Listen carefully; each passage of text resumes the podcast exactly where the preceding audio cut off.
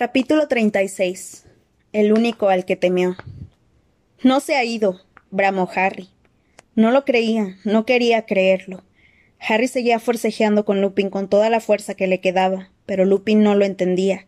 Había gente escondida detrás de aquella especie de cortina. Harry le había oído susurrar la primera vez que había entrado en la habitación. Sirius estaba escondido sencillamente. Estaba oculto detrás del velo. Sirius. seguía gritando. No puede volver, Harry, insistió Lupin. La voz se le quebraba mientras intentaba retener al chico. No puede volver porque está no está muerto, rugió Harry. Alrededor de Harry reinaba una gran agitación y surgían destellos de nuevos hechizos, pero era un bullicio sin sentido. Aquel ruido no tenía ningún significado para él, porque ya no le importaban las maldiciones desviadas que pasaban volando a su lado. No le importaba nada. Lo único que le interesaba era que Lupin dejara de fingir que Sirius, que estaba al otro lado del viejo velo, tan solo a unos palmos de ellos, no saldría de allí en cualquier momento, echándose hacia atrás el pelo negro, deseoso de volver a entrar en combate. Lupin alejó a Harry de la tarima, pero él, que no apartaba los ojos del arco, no entendía por qué Sirius lo hacía esperar tanto y estaba comenzando a enfadarse. Sin embargo, mientras seguía intentando soltarse de Lupin, a Harry se le ocurrió pensar que hasta entonces su padrino nunca lo había hecho esperar, su padrino siempre lo había arriesgado todo para verlo, para ayudarlo. La única explicación posible a que Sirius no saliese de detrás del arco cuando Harry lo llamaba en voz en cuello, como si su vida dependiera de ello, era que no podía regresar, que era verdad que estaba muerto. Dumbledore tenía casi todos los mortífagos agrupados en el centro de la sala, aparentemente inmovilizados mediante cuerdas invisibles. Ojo Locomodia había cruzado la sala arrastrándose hasta donde estaba caída Tonks e intentaba reanimarla. Detrás de la tarima todavía se producían destellos de luz, gruñidos y gritos. Kingsley avanzó hacia adelante para revelar a Sirius en el duelo para relevar a Sirius en el duelo de Bellatrix. Harry. Neville había bajado uno a uno los bancos de piedra hasta llegar a donde estaba su compañero, que ya no peleaba con Lupin, quien de todos modos seguía sujetándole el brazo por si acaso.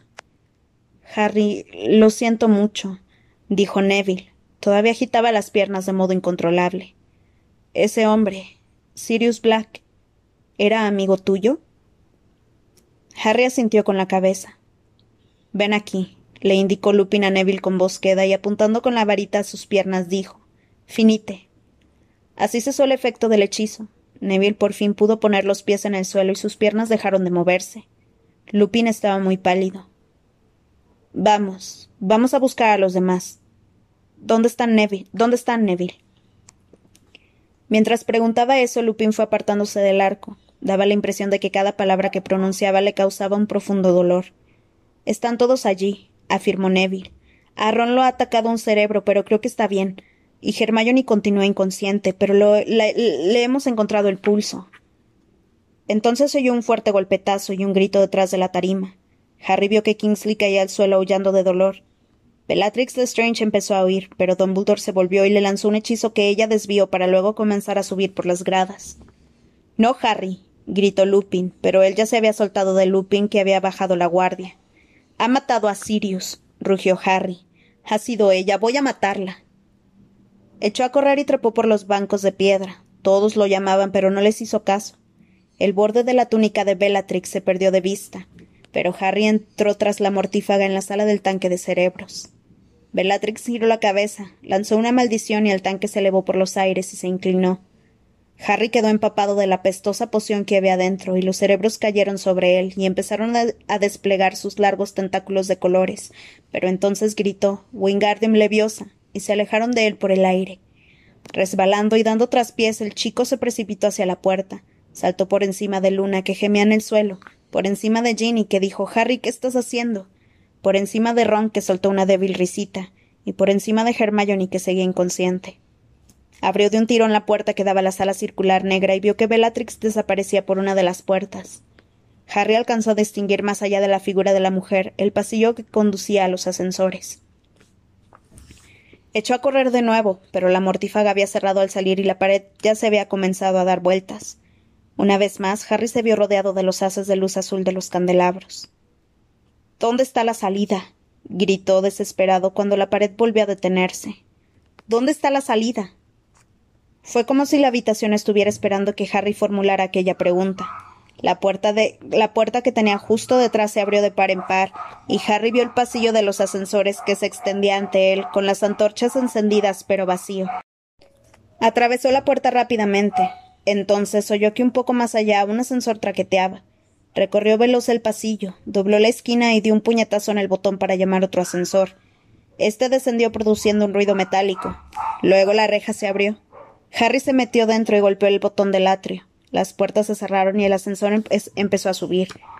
Harry salió antes de que la reja se hubiera abierto por completo y observó que lo rodeaba. Bellatrix casi había llegado al ascensor de la cabina telefónica, que estaba al final del vestíbulo, pero miró hacia atrás cuando Harry iba a toda velocidad hacia ella, y entonces le lanzó otro hechizo. Harry se escondió detrás de la fuente de los hermanos mágicos. El hechizo pasó rozándolo y al dar contra las rejas de oro labrado que había al otro lado del atrio produjo un sonido de campanas. No se oían más pasos. Bellatrix había dejado de correr. Harry se agachó detrás de las estatuas y aguzó el oído. Sal, pequeño Harry, sal. gritó Bellatrix, imitando una voz infantil que rebotó contra el brillante suelo de madera. ¿Para qué me buscas? Creía que habías venido para vengar a mi querido primo. Así es, chilló Harry, y su respuesta se repitió por la sala como un eco fantasmagórico. Oh, ¿lo querías mucho, pequeño Potter? Harry notó que lo invadía un odio que jamás había sentido. De un salto salió de detrás de la fuente y bramó Crucio. Bellatrix gritó. El hechizo la había derribado, pero no se retorcía ni chillaba de dolor como había hecho Neville. Volvió a levantarse, jadeante. Había parado de reír. Harry se refugió otra vez detrás de la fuente dorada. El contrahechizo de la mortífaga dio en la cabeza del apuesto mago, que se desprendió de la estatua y fue a parar a unos seis metros más allá, arañando el suelo de madera. Nunca habías empleado una maldición imperdonable, ¿verdad, chico? gritó Bellatrix, que había abandonado aquella entonación infantil. Tienes que sentirlas, Potter. Tienes que desear de verdad, causar dolor, disfrutarlo. La rabia sin más no me hará mucho daño. Voy a enseñarte cómo se hace, ¿de acuerdo? Voy a darte una lección. Harry caminaba sigilosamente hacia el otro lado de la fuente cuando Bellatrix gritó Crucio, y tuvo que agacharse otra vez mientras uno de los brazos del centauro, el que sostenía el arco, saltaba por los aires y aterrizaba con un fuerte estrépito en el suelo, a poca distancia de la dorada cabeza del mago. No vas a poder conmigo, Potter, bramó la mortífaga. Harry oyó que ella se movía hacia la derecha para apuntarle bien. Mientras tanto, él rodeó la estatua en la dirección opuesta y se agachó detrás de las patas del centauro, manteniendo la cabeza a la altura de la del elfo doméstico. Era, y sigo siendo la servidora más leal del señor tenebroso. Él me enseñó las artes obscuras y conozco hechizos poderosísimos con los que tú, patético mocoso, no puedes ni soñar en competir. Desmayus, gritó Harry. Había llegado paso a paso hasta donde estaba el duende, que sonreía al recién decapitado mago, y había apuntado la espalda de Bellatrix mientras ella se asomaba por el otro lado de la fuente. La mortífaga reaccionó tan deprisa que Harry apenas tuvo tiempo de agacharse. Protego. El haz de luz roja del hechizo aturdidor de Harry rebotó y se dirigió contra él. Harry retrocedió para protegerse detrás de la fuente, y una de las orejas del duende salió por los, saltó por los aires. Te voy a dar una oportunidad, Potter, gritó Bellatrix. Entrégame la profecía, lánzamela rodando por el suelo y quizá te perdone la vida. Pues qué pena, tendrá que matarme porque yo ya no la tengo. Chilló Harry, y mientras pronunciaba aquellas palabras notó un intenso dolor en la frente. Volvía a arderle la cicatriz y sintió que lo invadía un sentimiento de ira que no estaba relacionado con su propia rabia. Y él lo sabe, añadió Harry, soltando una risotada que no tenía nada que envidiar a las de Bellatrix. Su querido amigo Voldemort sabe que la profecía se ha perdido. No creo que esté muy contento con usted, ¿verdad? ¿Qué? ¿Qué dices? chilló la mortífaga y por primera vez su voz transmitía miedo. La profecía se rompió cuando intentaba ayudar a Neville a subir las gradas. ¿Cómo cree que le sentará eso a Voldemort?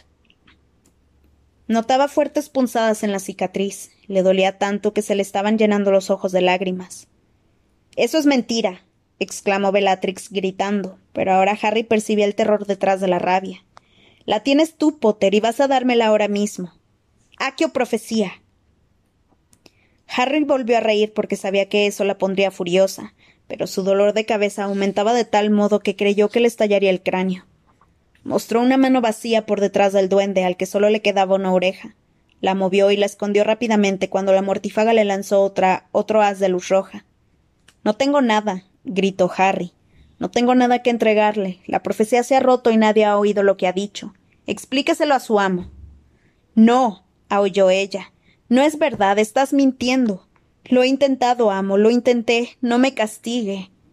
Gasta saliva inútilmente, exclamó Harry y cerró fuertemente los ojos para combatir el dolor de la cicatriz más espantoso que nunca. Él no puede oírla.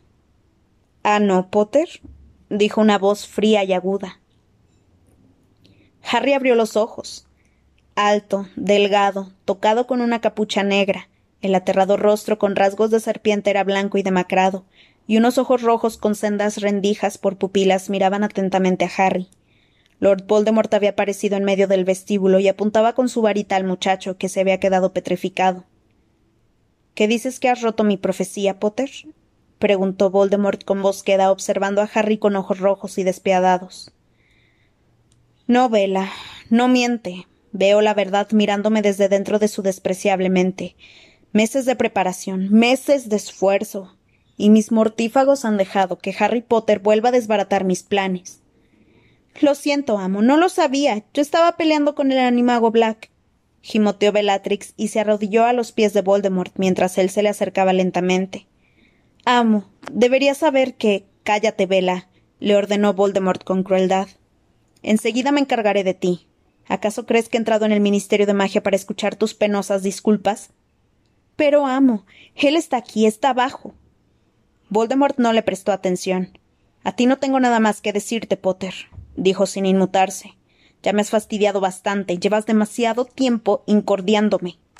Avada Kedavra. Harry ni siquiera había abierto la boca para defenderse. Tenía la mente en blanco y apuntaba al suelo con la varita que sujetaba con la mano que le colgaba inerte a un lado. Pero la estatua dorada del mago sin cabeza de la fuente había cobrado vida, y saltó al suelo desde su pedestal y se colocó entre Harry y Voldemort. El hechizo rebotó en su pecho cuando la estatua extendió los brazos para proteger a Harry. ¿Qué? gritó Voldemort mirando a su alrededor, y entonces susurró Dumbledore. Harry miró hacia atrás con el corazón desbocado. Dumbledore estaba de pie frente a las rejas doradas. Voldemort levantó la varita y otro haz de luz verde golpeó a Dumbledore, que se dio la vuelta y desapareció en medio del revuelo de su capa. Al cabo de un segundo apareció de nuevo detrás de Voldemort y agitó la varita apuntando a lo que quedaba de la fuente. Las otras estatuas también cobraron vida. La estatua de la bruja corrió hacia Bellatrix, que se puso a gritar y a lanzarle hechizos que rebotaban en el pecho de la estatua. Esta se abalanzó sobre la mortífaga y finalmente la inmovilizó contra el suelo. Entretanto, el duende y el elfo doméstico se escabulleron hasta las chimeneas empotradas a lo largo de la pared, y el centauro que ya solo tenía un brazo salió al galope hacia Voldemort, que desapareció y volvió a reaparecer junto a la fuente. La estatua del mago empujó a Harry hacia atrás y lo apartó de la refriega, mientras Dumbledore avanzaba hacia Voldemort y el centauro galopaba en torno a ellos. Has cometido una estupidez viniendo aquí esta noche, Tom, dijo Dumbledore con serenidad. Los aurores están en camino. Pero cuando lleguen yo me habré ido y tú estarás muerto, le espetó Voldemort. Luego lanzó otra maldición asesina a Dumbledore, pero no dio en el blanco, sino que al golpear la mesa del mago de seguridad le prendió fuego. Dumbledore también usó su varita, y fue tal la potencia del hechizo que emanó de ella que, pese a estar protegido por su dorado guardián, a Harry se le pusieron los pelos de punta cuando el rayo pasó a su lado. Esa vez, Voldemort se vio obligado a crear un reluciente escudo de plata para desviarlo. El hechizo, fuera el que fuese, no le produjo daños visibles al escudo, aunque le arrancó una fuerte, una fuerte nota parecida al sonido de un gong francamente estremecedor. ¿No quieres matarme, Dumbledore? le preguntó Voldemort, asomando los entrecerrados y rojos ojos por encima del borde del escudo. Estás por encima de esa crueldad, ¿verdad? Ambos sabemos que existen otras formas de destruir a un hombre, Tom, respondió Dumbledore impasible, y siguió caminando hacia Voldemort como si no temiera absolutamente nada, como si no tuviera ningún motivo para interrumpir su paseo por el vestíbulo. Reconozco que quitarte la vida no bastaría para satisfacerme. No hay nada peor que la muerte, Dumbledore gruñó Voldemort. Te equivocas, replicó Dumbledore, que continuaba acercándose a Voldemort y hablaba con despreocupación, como si discutieran tranquilamente aquel asunto mientras se tomaban una copa. Harry se asustó al ver que Dumbledore caminaba como si tal cosa, expuesto, desprotegido. Quería gritarle algo para prevenirlo, pero su decapitado guardián seguía empujándolo hacia la pared y le impedía cualquier intento de asomarse por detrás de él. De hecho, tu incapacidad para comprender que hay cosas mucho peores que la muerte siempre ha sido tu mayor debilidad. Otro haz de luz verde surgió de detrás del escudo de plata. Esta vez fue, el centauro manco que galopaba delante de Dumbledore, el que recibió el impacto y se hizo añicos, pero antes de que los fragmentos llegaran al suelo, Dumbledore echó hacia atrás su varita y la sacudió como si blandiera un látigo. Una larga y delgada llama salió de la punta y se enroscó alrededor de Voldemort, abrazando también el escudo. Por un instante pareció que Dumbledore había ganado, pero entonces la cuerda luminosa se convirtió en una serpiente que soltó a Voldemort de inmediato y se dio la vuelta, siseando furiosa para enfrentarse a Dumbledore. Voldemort desapareció y la serpiente echó hacia atrás la parte del cuerpo que tenía levantada del suelo preparada para atacar. Hubo un fogonazo en el aire por encima de Dumbledore y en ese preciso momento reapareció Voldemort. Estaba de pie en el pedestal, en el centro de la fuente donde hasta hacía poco se alzaban las cinco estatuas. Cuidado. gritó Harry pero mientras él gritaba otro haz de luz verde salió despedido de la varita de Voldemort hacia Dumbledore y la serpiente atacó. Entonces Fox descendió en picada ante Dumbledore, abrió mucho el pico y se tragó todo el haz de luz verde. Estalló en llamas y cayó al suelo, pequeño, encogido e incapaz de volar. De inmediato Dumbledore blandió su varita y describió un largo y fluido movimiento.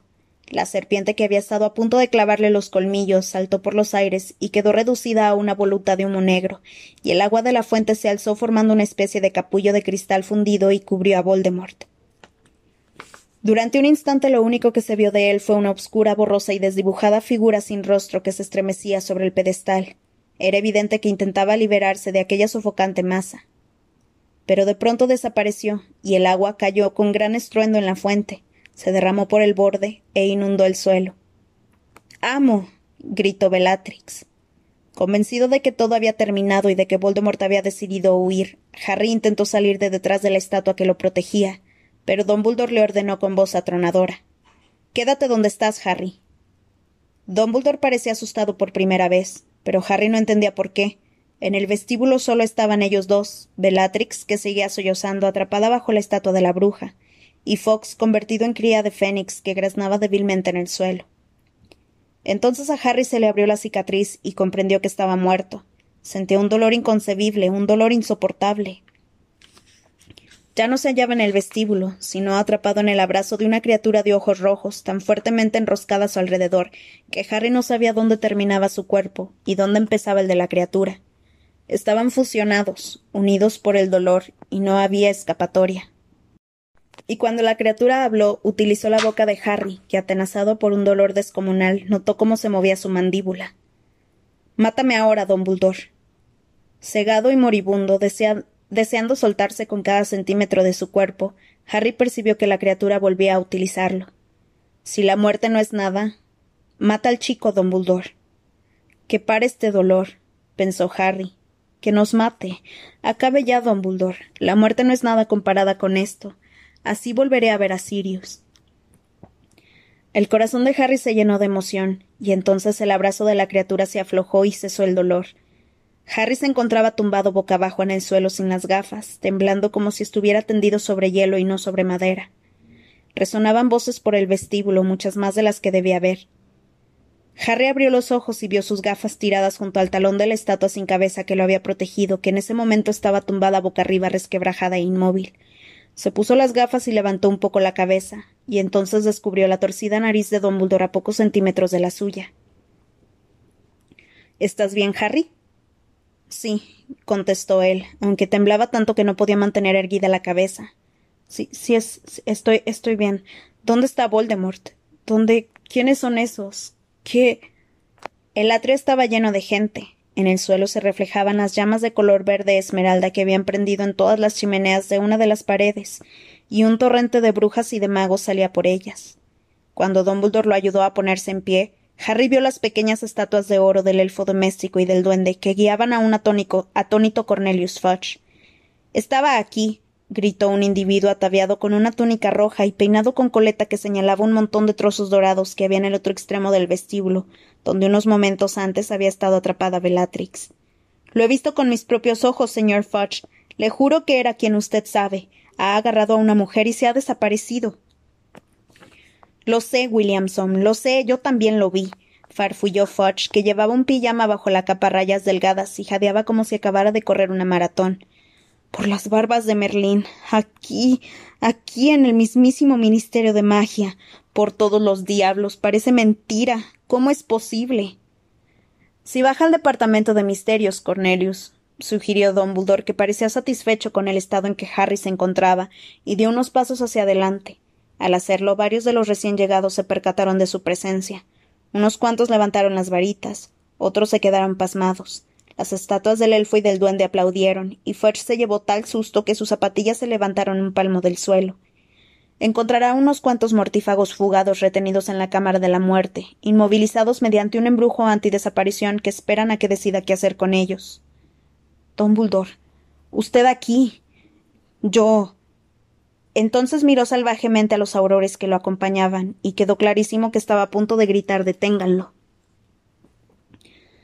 Cornelius, estoy dispuesto a luchar contra sus hombres y volver a ganar, anunció Dumbledore con voz atronadora pero hace solo unos minutos con sus propios ojos ha visto pruebas de que llevo un año diciéndole la verdad. Lord Voldemort ha regresado y en cambio hace doce meses que está usted persiguiendo al hombre equivocado. Ya es hora de que empiece a usar la cabeza. Yo. Yo no.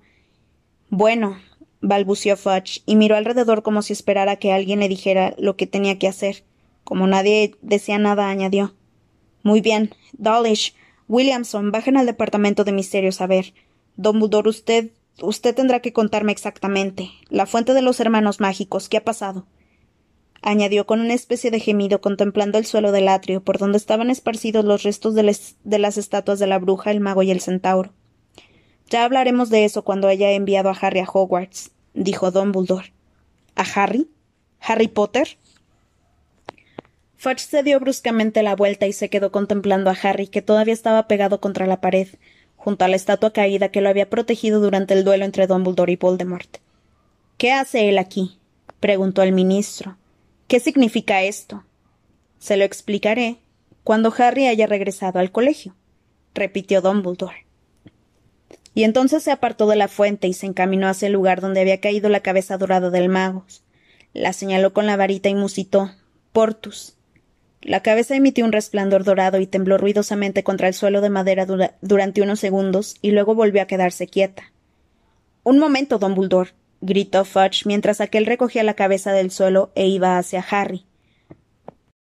No tiene autorización para utilizar ese traslador. No puede hacer esas cosas delante del ministro de magia como si. Exclamó, pero se le entrecortó la voz cuando Dumbledore lo miró autoritariamente por encima de sus gafas de media luna.